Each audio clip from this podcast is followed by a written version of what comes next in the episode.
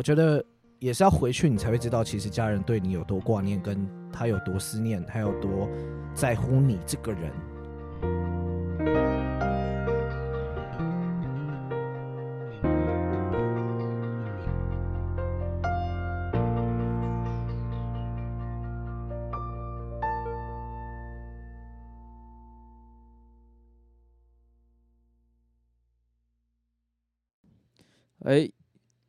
们又来到了这个九九一度的这个聊天大会。应该最近大家都开始，也是还是一直在忙自己的一些工作啊。应该也隔了蛮久的，一至少半个月，我们才有机会又聚在这边这样聊天。那我们上一集还有上上一集，我们分别聊到了一些跟情感有关系的话题。上次我们是聊到什么去了？亲情嘛，不是亲情，是我们这一次要聊亲情。对了，对，我们上次聊到的是友情、爱情、情、有爱人际情、关系，嗯人际关系嗯对吧？那是我们这一次像我刚刚说的，我们就来聊亲情的部分。我们其实也是离乡背景，近的是在这个林口，远的呢，嗯像我们就是在屏东。嗯，其实这过程之中，一定有很多跟家有关系的一些想法。子渊好了，因为嗯子渊其实呢，最近回到屏东住了嘛，对吧？是。你最近跟家人上的相处啊，什么什么的，你觉得感觉如何？我现在呃，就是意会到的事情是我其实我觉得搬回去住其实也没有什么不太不好。其实我超羡慕你，说实在就是、嗯呃，因为其实我在台北的时候，就是就是也是会关心一下家里，但是你看不到他们的容貌，因为毕竟我也不会跟他们打视讯电话什么的。但是我现在就是可以每天的看到他们，然后他们也可以看到我，然后他们就会觉得很心安。我又可以适时的帮他们买个早餐啊，买买个午餐啊，买个什么的，然后就是要陪他们喝喝一杯这样。喝一杯是比较少，现在最近就就比较少喝酒这样。不过我蛮好奇，那时候呃，让你从南部来到就是来到北部的原因，其实我觉得有一点脑冲，就是因为我记得你那时候读你念书是先在南部念嘛，其实我觉得也不会脑冲，因为你的团员们都在台北，你这样理所当然也对啊，想要来啊不然理所当然就跟我交通费们一起来光光交通费这一点，你可能就已经那那负荷不确了了实啊，对啊，就是啊其实那时候也是在台北想要定个目标，但是后来也是不了了之，所以我就后来就把重心先移回去南部，先调调整自己啊。现在主要就是我觉得一直在调整自己的过程当中，所以我觉得跟家人相处，我是一直都有在。就是试着去把关系打好，就是也是让彼此我们关系更紧密一点，这样子，对啊。其实其实我觉得回去之后，你才会意识到真正亲情的重要性啊。就是假如你在外面的时候，你就会想要搬出去，这就是我很想问的问题，因为你在北部也待了好一段阵子，你才回到屏东嘛。我跟光和一直都很想，就是回到屏东生活，回到南部生活这样。那你那时候刚离开台北，然后回到屏东生活，我蛮好奇你的感觉啊，或是你有什么想法？在台北待了这么久啊，然后回到屏东生活，我觉得我回到家之后，我才发现，就是其实最包容我的一直都是家人，也是要回去你才会知道，其实家人对你有多挂念，跟他有多思念，他有多在乎你这个人。你必须要坐下来好好跟他们聊天，然后相处，你才会知道他们的想法。那我之前因为没时间，然后我就在外地，那我也没有那种很常打电话回家的习惯，所以我就会觉得说，其实我回家也是一个好事啊，就是嗯，我让我知道，就是家人其实他们很在乎我，那我也很，其实我是内心心底深处是很在乎他们的，只是我不敢说，就是这件事情，我觉得是我我自己体会到了很很重要的事情啊。真的，小时候在家里住的时候，对我而言呢、啊，就是会很想要离开家，因为毕竟这个世界，可能那时候的我就就有很多的向往嘛。我从小的一个一个梦想写在那个小时候幼稚园的那个本子上，我的我的梦想是出国读书这样，所以我就小时候因为想要达成这件事情，我就很努力的去学语言嘛。然后我家人也很想要让我就是一直往外走，所以我算是一个一直都在外地打拼。从高中之后就开始做这件事情。那那时候我其实也是很向往这件事情，可是离开家之后就发现，哎、向往什么事情？向往呃出去外地工作读书，你说国外吗？不一定就是国内外。我想要说的事情是我那时候就是很希望可以离开屏东，可现在又觉得说，哦，回家有一个回家的感觉。对我先不论回家是不是为了什么，就是至少你会有一个熟悉的感觉嘛，就是至少在你的房间有里面有一些旧旧的东西，那就是你曾经留下来的记忆。那自从开始在呃外地工作读书的时候，回到家就有一个很很不一样的感受。嗯，真的超超级对啊对啊但我觉得大家都生来体验啊，就所以大家往外跑，一一股脑往外跑，然后想逃离家里，我觉得是就是真的是体验的一部分。那你体验完了，你又回到家，那你发现到哦，其实你跟家人就是还有一段关系可以继续修补，然后我们继续把这个关系变得更亲密。那这样子我是我觉得是很好，对我来说是好事啊。那不过讲到这个，因为刚我们聊到距离嘛，我跟我们三个都是从屏东到台北。那像喜文他是住在林口，这么近的距离，家人在你生长到现在，就是你跟家人的关系有发有发生什么变化吗？或是呃经营上面有什么不一样？其实我到了大学就搬出去家里住了，就是开始独立生活，一直到现在出社会工作。家对我来说，毕竟我还身上流着都是他们的血，所以我一定是非常爱我的家人的。他们能够送我去念书，去受到教育，让我自己有识别是非对错的能力，让我有基本的教育可以去认识这个世界。这点我非常感谢我的家人。除此之外呢，我感觉你有什么想讲？家对我而言，可能不像你们你们那么亲密。哎、对，对对对对对，认知这这不同这是不同的地方，对吧、就是我并不是说我我不爱他们，对，而是在我还没有长大之前，我一直没有没有没有办法感受到家人给我的爱是什么。我甚至觉得家里是一个很负面的的地方，因为我从小生长环境就比较多负面的能量在里面。对，当然也造就了日后我的一些性格，所以说家庭真的会影响影响一个人的个性很大。一一定是的、啊，你对啊你因为你你一出生在这个世界，你眼睛睁开，你你面对你呼吸的都是你从你家开始，然后才到你成长到能够呃你能开始行走，你能开始去有自己的认知，你才才能脱离这个家的关系。那你家里对你是那种很严格的那种教育吗？就是小时候十二点以前没有回家，四点以前没有回家就死定了那种，是这 是这种教育吗？是还好啦，是还好，是是没有到这么夸张的。当然，当然家人会管我啦，但是我我其实也不太怎么怎么怎么爱听。没有什么 门禁就对了。对我其实没什么门禁啊。我们应该四个都是。没有啊，我有啊，你有门禁？你不是我什么时候你家不是开放式教育啊吗？我有，我家有，是他是说十点要到家啊，所以你妈才在脸书上呛你。哎、不是这个，哎、这个故事真的要讲一下。我跟你讲，这个故事真的太牛了。就是，哎、那时候或者我几岁过生日？高高中高中高三的的？吧，刚满十八岁，然后我们去烧烤。对，然后你不回家，你们不是是你们说，哎、十八岁了，感觉可以来一罐哦，就可以灌这样子。然后，然后我们十八岁从才来一，罐哦。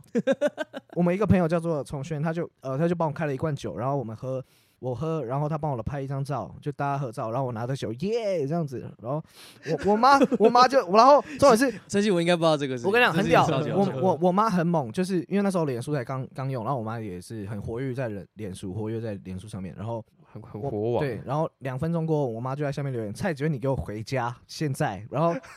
然后全部，然后我们因为我们那个时候都因为大家都很流行标记因为因为我们大家都已经酒醉了。对，然后我们大家都标记很多人，十几个人，然后我还那边要一个一个要求跟大家说：“哎、把赶快把那个贴文就是移掉，拿掉我妈我妈直接大发雷霆，下面而且她不是只留一个，是蔡娟到底在干什么？回家，然后下面又一个谁叫你喝酒？还是然后就每一个她想讲一句，然后就是留一句这样子。然后我回家之后，就是真的是被暴揍，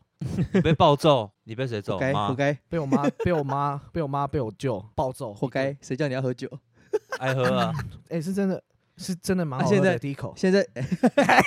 不是，这讲到这里就、嗯，那也没办法啊，就就也喝了啊。啊，那我也跟我我也妈跟我妈坦诚说，我真的喝了啊。你等一下，我想先澄清，你第一口是真的是高三吗？第一口在高三啊，在那之前完全没碰过酒。我第一口小学四年级，你太夸张了啦，这个我第一口国一，跟他不是国三，国三第一口国一啦国，三，国三，发誓，国三，因为我们借摩托车去买的，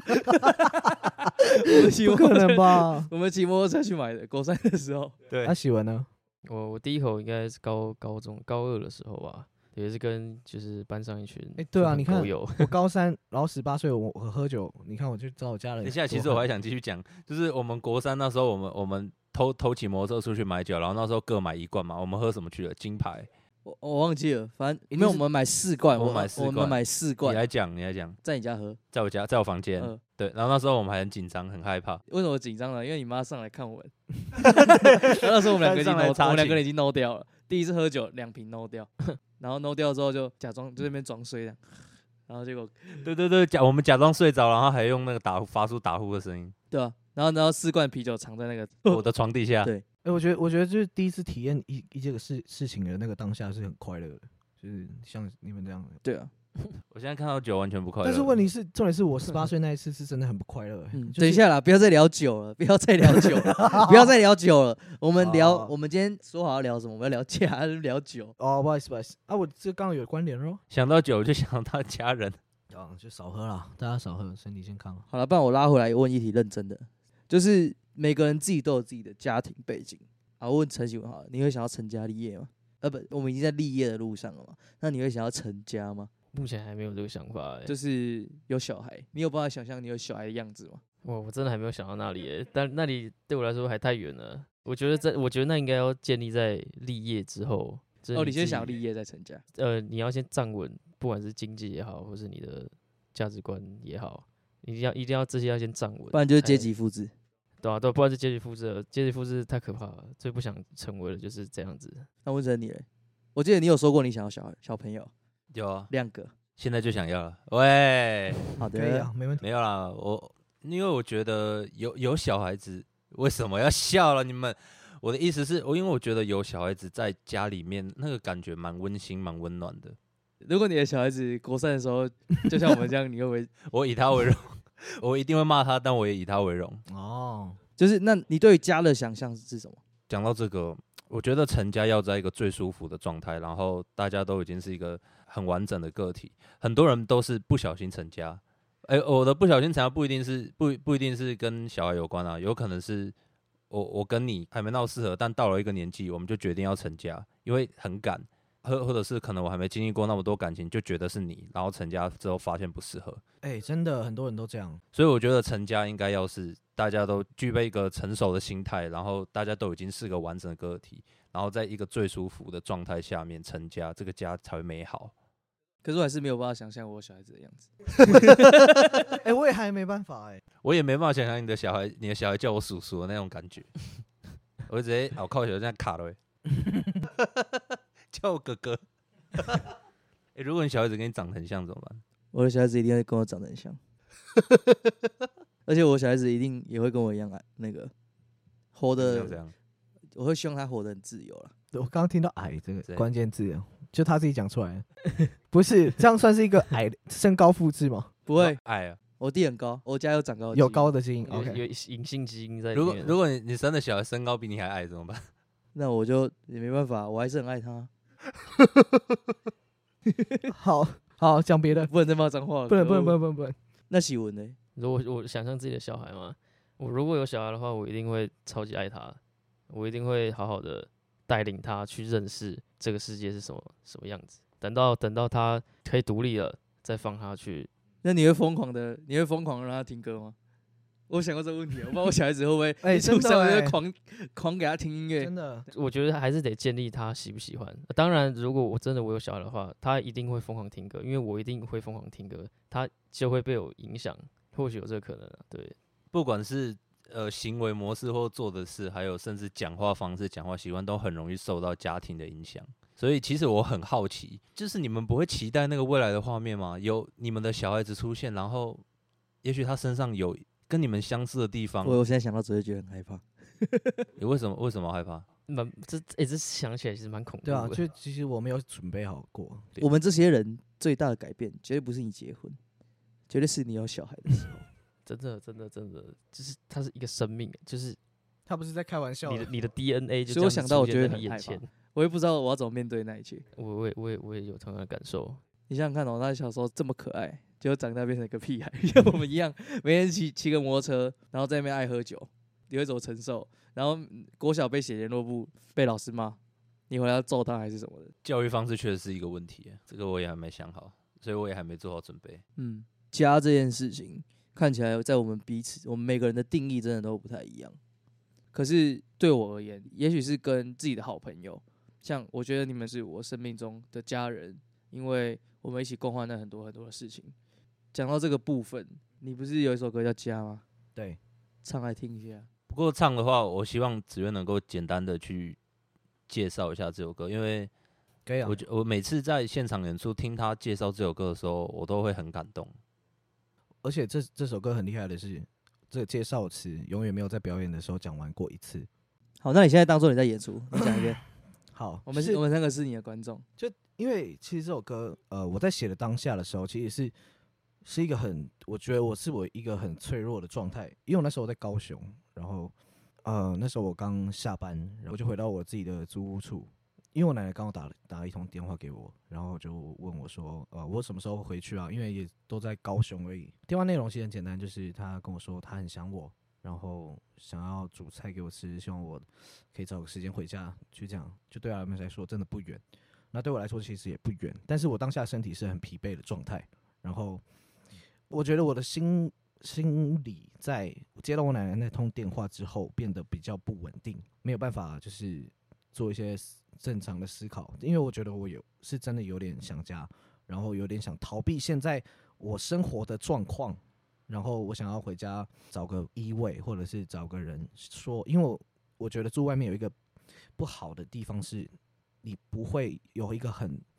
容易可以倾吐的对象，因为你有时候都会透过手机，那你会觉得说这个方式对你来说不够亲近。那我帮你延伸一下，我觉得我们大家的家就是有一个共识，它就是一个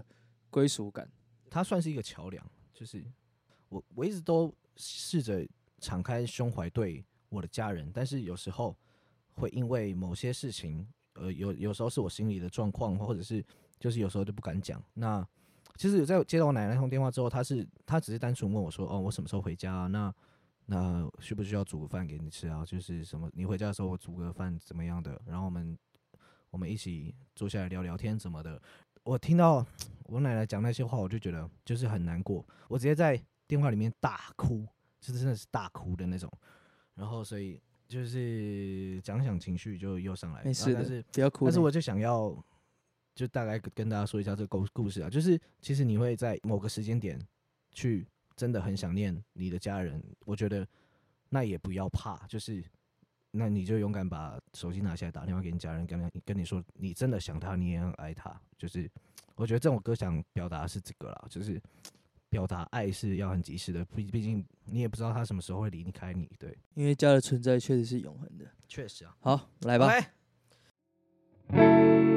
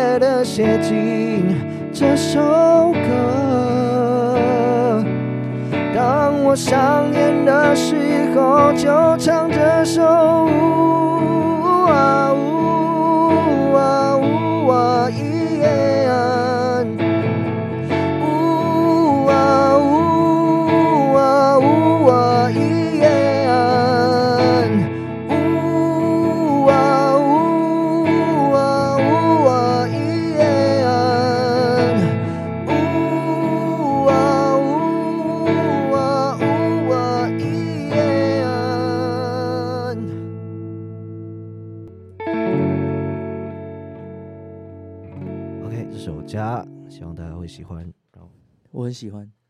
OK，嗯，我觉得这首歌就是你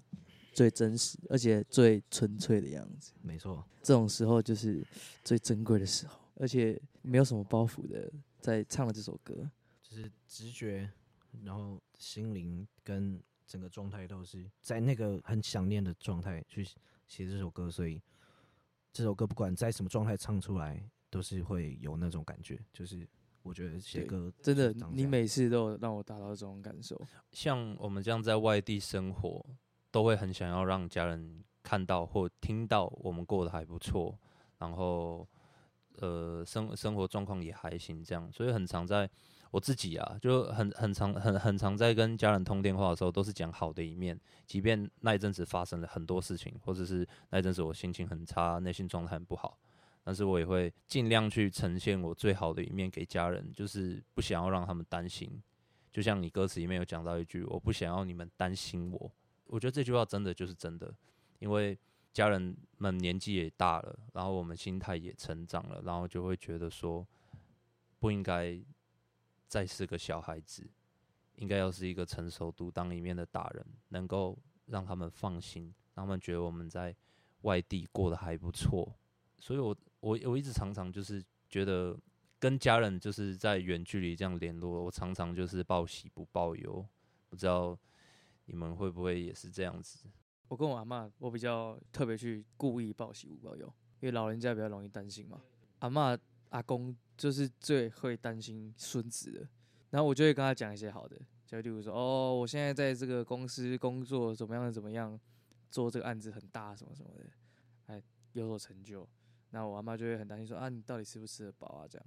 我说我就会开始讲一些，比如说哦，我现在都会自己，就是每天都自己煮饭啊，可是还是继续担心啊，你煮饭会不会煮不熟啊？然后有些时候就是可能像这就是要用一些比较有趣的方式去化解这些事情嘛。你再怎么样，可能就是还是会说哦，没啦，我现在很很很厉害很厉害，然后就是讲一些婉转带过，真的就是婉转带过，跟家人是这样，那你你自己呢？你自己就是面对而已啊。对啊，可是我对爸妈比较还好，我爸从小到大就比较跟我是朋友嘛。我记得你跟你爸互相讲话好像都很直接，对啊，比较会这样子。真的我觉得你妈可能也是那种比较会对你忧心忡忡，因为毕竟你是他的二儿子嘛。面对这种人，只有一个办法，什么这种人，他是你妈妈呢？没有啦，面我我我我我觉得我觉得通通用通用，就是好，先跟我妈说声对不起，我爱你，这样，对我爱你，对，就是如果遇到这种情况，就是顺着他的话讲，顺顺着他的想法去讲，他希望怎样，因为我够了解他，我我知道他希望要怎么样才是好的，所以我就会先提前去讲出觉得那个好的点，然后对方说哦，我会这样子做，我会这样子想，可能就顺着他，我会照你说说的做，但其实事实不是那样，事实我可能做了另外一件事情，我可能做法不同，想法跟他完全不一样，但是我会选择顺着他的话说，我会觉得有更好做法，因为有时候家人担心你归担心，可是有时候只有你自己才知道怎样的方法才可以最好的解决你的问题，然后你自己能接受这样。你自己也能接受。这个事情对我来说其实有一点模糊，因为其实我是一个连就在母亲节要跟我妈说我爱你都是很别扭的人，在母亲节跟我妈说我爱你，我爱哭诶、我真的就是我其实不太会跟我家人分享我的心事跟我的忧愁，这是我自己一个我觉得我自己很不太好的地方，但是。其实我最近有试着在敞开胸怀啦，就是跟我们家人讨论一些事情，但是我发现我的做法会是，我妈跟我说 A 的方法，那我参考，但是我会有我自己的做法，我也会跟我妈说，哦，你会选择跟他讲就，像是我的方法。，对我会跟我妈说，我那我这个 B 的方法你觉得怎么样？然后她就会觉得说，哦，她她觉得这样子好像又有点不妥，还是怎么样的？那我会去在这个之间找平衡，然后我自己能接受，然后我再去做这件事情，就是这样。喜文，我们家的人都有一个一样的个性，就是我们家人都很很很容易焦虑，然后很容易担心东担心西的，一一陷入那种状态就会出不来。就是我我阿妈是最严重的，然后再来是，对我就每个人家人都会，所以我我自己也是一样，只要一家人在一起，开始有开始有人在担心什么事情的时候，整个场面就会失控，就焦虑大会，就对了？这真的焦虑大会，然后就就惊掉了。那你在这个时候 扮演什么样的角色？我就永远都是默默默默吸收的人。哦，默默跟你也不会去装作理性的解决事情，这样，我我就是一个旁观者，吸收了这些有的没的。就你永远都是在第三者的位置去看这对啊。对对对对对对对对，所以所以我也是尽量不让这件事情发生。你会做的是尽量去避免他们在担心的事情发生。我绝对会尽量避免这件事情发生，因为一发生了就不可收拾了。就不可收拾哦，那。我 懂，这是一个新的，这个是一个新的处境。刚讲了我们四个人的这些东西之外，我觉得光就是报喜不报忧或是什么，我们解决这些事情的有的没的方式啊，就可以真的看得出来，我们每一个人的家庭真的是超级不太一样。像我跟喜文真的就是天差地远。像我跟我爸在相处的时候，我跟他的个性就会偏比较偏向是说，哦好，那就还要怎么弄啊，就就解决嘛，就这么简单。像这样，就是不会把太多的情绪先一直在情绪间之间拉扯。对我觉得也造就了我现在。有时候遇到问题，我也不会说哦，这边焦虑干嘛的，就是哎，要要么解决，要么继续发生。我觉得这是我家里给我的一个养分，所以我我觉得我爸是我的人生一个很大的导师。哦，我想，我我想最后讲一个蛮蛮有趣的题外话，因为刚刚子渊在唱歌之前有说，你可能想家人的时候就打电话给他，然后跟他说一声可能我爱你啊，干嘛的，对不对？前几天晚上，然后我跟朋友出去外面吃，就是吃饭，然后喝酒，然后有一点酒醉这样子，我就我只要看到隔壁桌家人的互动，然后我就突然想打给我的家人，我打给我的爸爸，但是我也没有跟他讲什么，我就跟他讲一句话，我就说爸，我酒醉了这样。懂结果结果隔隔一阵子之后，我以为我爸会打来跟我说，问我儿子还好吗，或干嘛之之类的。结果他他用录音的跟我说，你酒醉了的台湾主语，他就说马布劳昂阿笋，你酒醉了，马不老昂阿笋，就这样。然后又 就就直接回我一句“你酒醉了”的台湾族语，因为我本本身是台湾族，我当我当下就 又哭又笑，我想说，好吧，这好像真的就是家人最自然、最互动的方式，就是也许你不用过多的想要用什么样的言语、什么样的包装去面对家人，其实有时候你一句两句话，他就会给你那种最真实、最让你感到平常的回馈，这样就会让我很有很有力量。所以家不会是一个因为呃有什么建筑物或是特别的地方才是一个家，只要有你觉得的是那个人，你觉得有情感的寄托，那个地方都可以是一个家。那我觉得今天差不多到这边，就我们就聊到这个阶段。最后，我还是想要跟你们三位说，就是我们一起共患难这些事情，所以你们对我来说，你们也是我的家人。那跟大家说声晚安，也跟有收听的朋友们说一声晚安，谢谢你的收听。谢谢你听我们聊天。是的，拜拜。晚安。当我想念的时候，就唱这首。